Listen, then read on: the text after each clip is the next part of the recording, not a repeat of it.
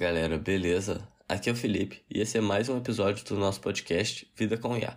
Podcast que a gente fala sobre inteligência artificial de uma forma mais simples.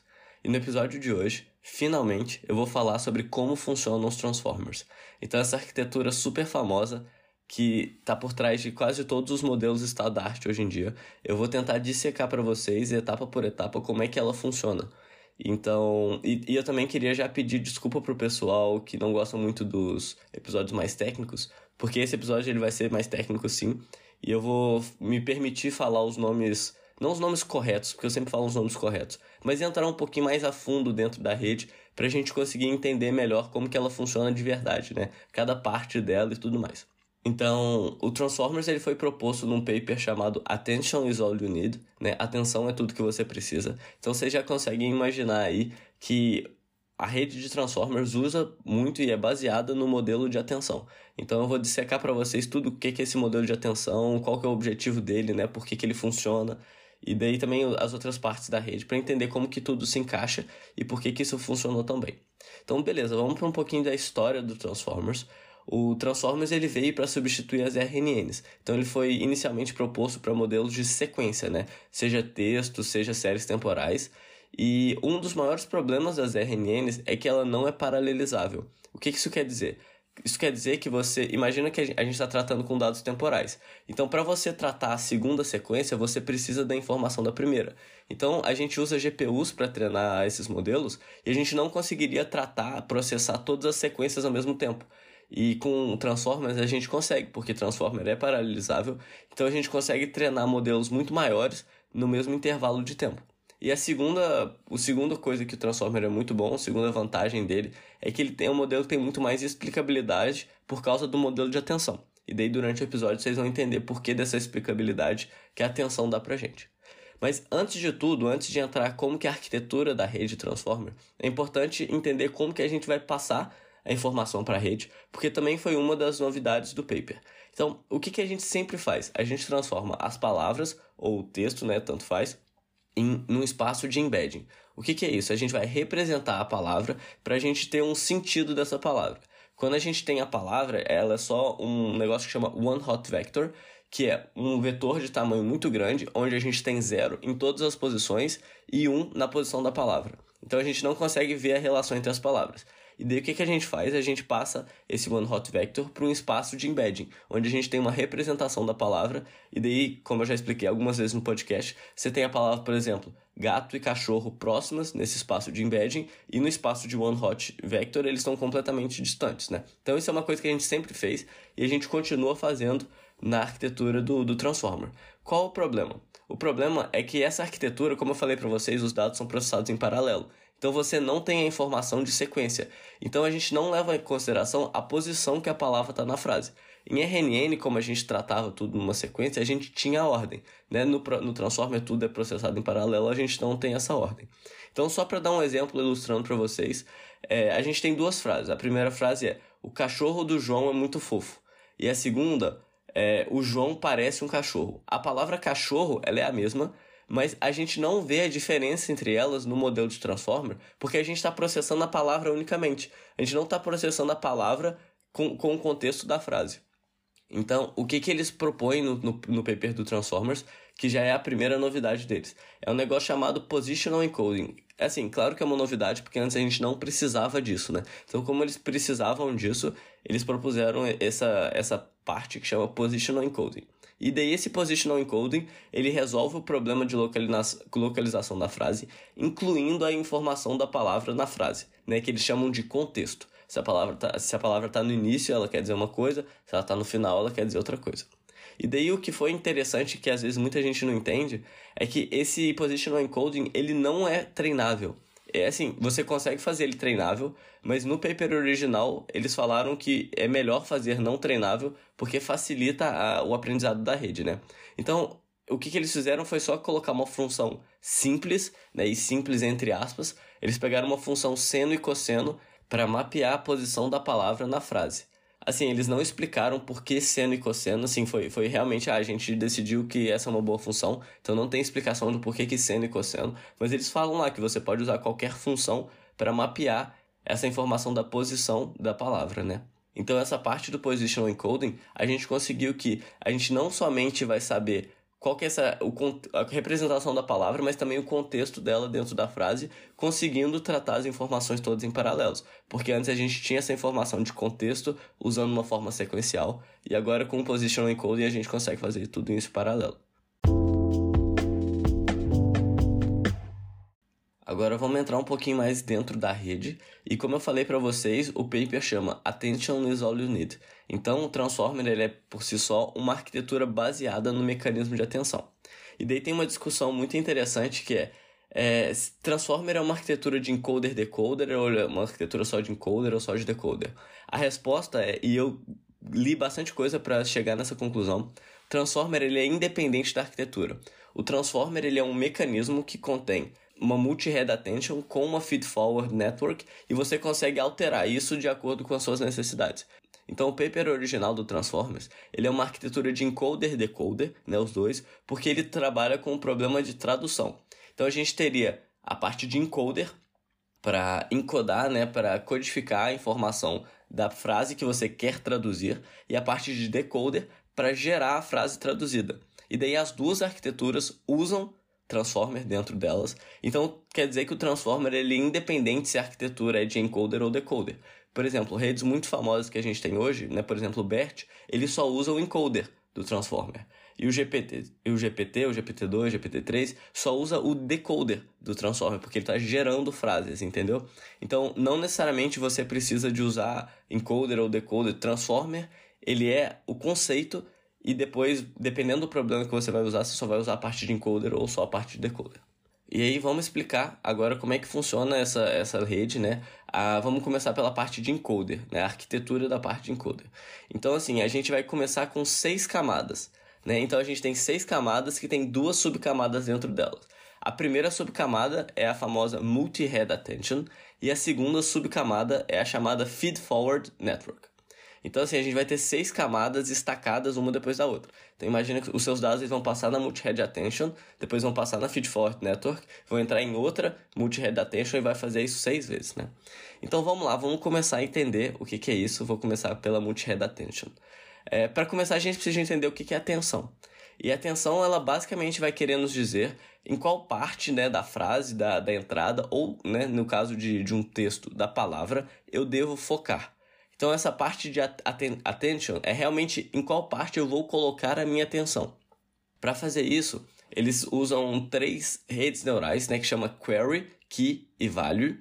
E daí no final a gente tem um vetor de atenção para cada palavra.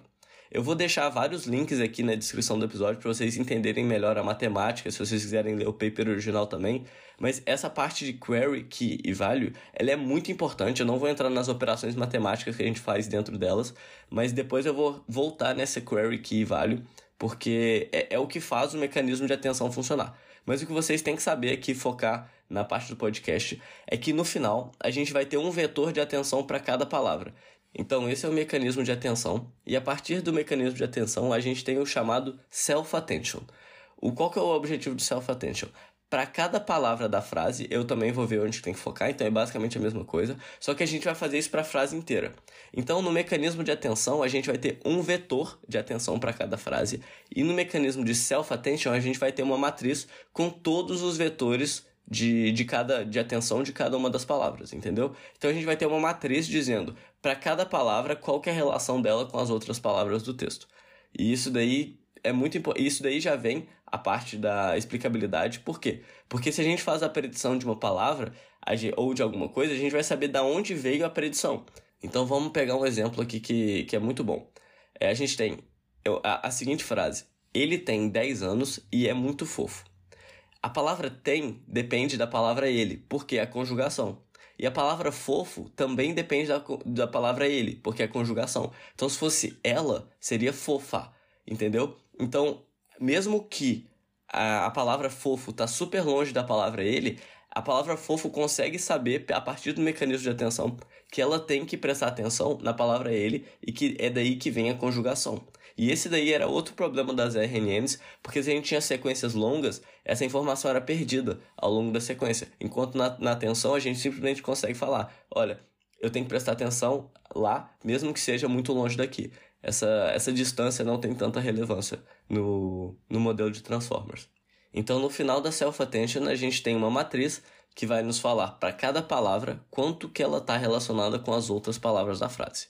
E agora a gente vai chegar na última parte desse negócio de atenção, que é o multi-head attention. Né? Então, primeiro a gente entendeu o que é uma atenção, depois o que é uma self-atenção, e agora a gente vai entender o que é a multi-head attention, que é o que eles usam né, na arquitetura da rede. E basicamente, a multi-head attention, assim, ela é, ela é muito simples, mas é difícil de entender o que, que ela está fazendo lá, porque não faz muito sentido no início quando você lê a primeira vez. Mas vamos lá. O objetivo do multi-head attention é que, em vez de a gente treinar uma rede de self-attentions, a gente vai treinar N redes e depois concatenar a saída delas. Então, o que, que eles fazem no paper? No paper, eles usam uma dimensão de 512.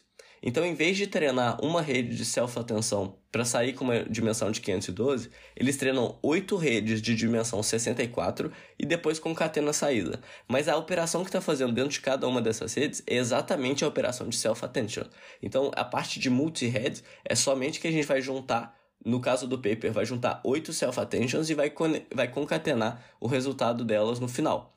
E daí no paper eles falam que isso faz com que a rede consiga explorar mais informações no subespaço de possibilidades. Mas para mim, basicamente, eles testaram várias configurações e viram que essa parte de fazer o multi-head attention, em vez de uma self-attention, só dá melhores resultados. E depois eles procuraram uma explicação para falar pra gente por que, que é assim. Mas a verdade é que não deve ter uma explicação real de por que, que isso funciona melhor e tudo mais. Então, essa é a parte de multi-head attention. E no final das contas, o que, que a gente vai ter? A gente vai ter uma rede que vai nos dizer para cada palavra aonde que a gente tem que prestar atenção. Então, isso daí dá muita explicabilidade e a gente, como é treinado em paralelo, a gente consegue estacar várias ao mesmo tempo. Né? Como eu falei para vocês, a gente usa seis camadas né, dessa multi-head attention com Feed Forward Network. Então agora vamos entender o que é essa Feed Forward Network. Feed Forward Network é, é mais simples, é basicamente uma rede neural que vai processar o vetor de atenção de cada palavra. O que acontece? É, a gente, no vetor de atenção de cada palavra, beleza, a gente tem atenção e tudo mais, mas quando a gente está falando em rede neural, a gente tem que colocar isso numa forma que a rede neural vai entender. Porque essa forma de atenção é uma forma que nós humanos conhecemos, entendemos muito bem. Só que a rede ela precisa de processar mais uma vez essa informação para depois ela fazer o que ela quiser, né? Então, basicamente, o que a gente faz é colocar essa feed forward network que vai processar essa informação e jogar numa, de um jeito onde a rede neural vai conseguir entender. E daí a última coisa que é importante fa falar para finalizar essa arquitetura do encoder é que a gente tem um negócio chamado layer normalization depois de cada uma das subcamadas. Então depois do multi-head attention a gente faz uma layer normalization e depois do feed forward a gente também faz uma layer normalization. E assim, em quase todas as arquiteturas de rede neural a gente usa algum tipo de normalização. Você tem batch normalization, layer normalization, tem umas outras também. E daí no paper eles decidiram usar layer normalization. E daí depois, como eu falei, você vai repetir essa camada seis vezes. Então o que está acontecendo é que a saída do feed forward, né, depois de passar pela layer normalization, ela vai entrar no próximo multi-head attention. E aí agora para finalizar a explicação do transformer, vamos, vamos entender como que é a arquitetura de decoder do transformer. E aí a arquitetura de decoder ela é muito parecida com a arquitetura de encoder, só que ela também são seis camadas e tudo mais. Só que em vez de duas subcamadas, a gente vai usar três subcamadas e vocês vão entender por quê. A primeira subcamada é a chamada Multi-Head Masked Multi-Head Attention. A segunda é o Multi-Head Attention e a terceira também é o Feed Forward Network. Então o que a gente coloca aqui extra é esse Masked Multi-Head Attention e o segundo Multi-Head Attention ele pega uma parte do encoder e uma parte do decoder. Eu vou explicar isso para vocês. Eu vou explicar isso para vocês usando o problema que eles falar, que eles colocam lá no paper original, que é o problema de tradução. Né? No paper eles usam do inglês para o francês. E aí, vamos começar então essa explicação. É, primeiro a gente tem que entender o que é o Masked Multi-Head Attention.